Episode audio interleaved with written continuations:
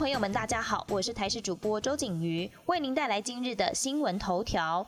周六全台各地好天气，早晚偏凉，只有东北部偶有零星降雨的几率，民众可以把握好天气外出走走，晒晒太阳。中部云嘉南高频地区空气品质则要留意为橘色提醒等级。等到下周三晚间到周四会有寒流来袭，北台湾跨年最冷，八百公尺到两千公尺高度的山区，气温可能会降到零度以下，到时大屯山、七星山傍晚到晚间还会有飘雪的几率。明年元旦起，美国来猪正式开放进口来台，坊间的猪标章各自表述，掀起贴纸之乱，到现在没有办法解决。业者批评，过去农委会要求标示冷冻肉品和冷藏肉食，都有建立一套方法，再由卫福部公告才能标示，违规也才能开罚。到现在什么都没有做，就贴猪贴纸有意义吗？现在的氛围下，变成有贴纸就贴，未来各式各样的猪标章，市场端如何稽？查机场的频率为何？又该怎么来标示真伪？至今仍说不清楚。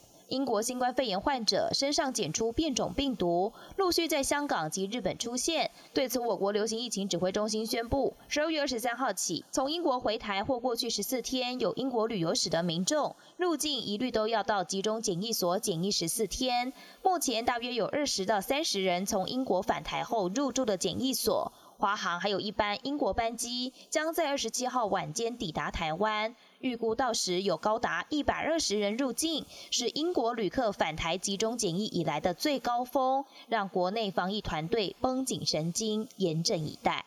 美国田纳西州首府纳许维尔的耶诞夜不平静，当地时间上午，市中心闹区发生了大爆炸事件，至少造成二十栋建筑物受损，三个人受到轻伤。警方表示，事故应该是人为蓄意的爆炸事件。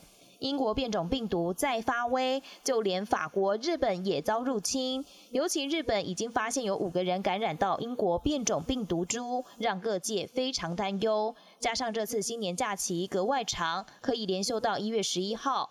放假前，日向菅义伟还有各县市首长也召开记者会，要日本民众过年不要出游，也不要返乡，否则新年开春恐怕面临更严重的疫情。马来西亚日前也发现了新冠病毒的变种病株，甚至境内已经有百分之八十五的病例。当局表示，最早是在沙巴州监狱的群聚感染发现变种病株，后来在第三波疫情期间扩散到大马各地，还与另外一个变种病毒结合，造成疫情持续扩散。本节新闻由台视新闻制作，感谢您的收听。更多内容锁定台视各节新闻与台视新闻 YouTube 频道。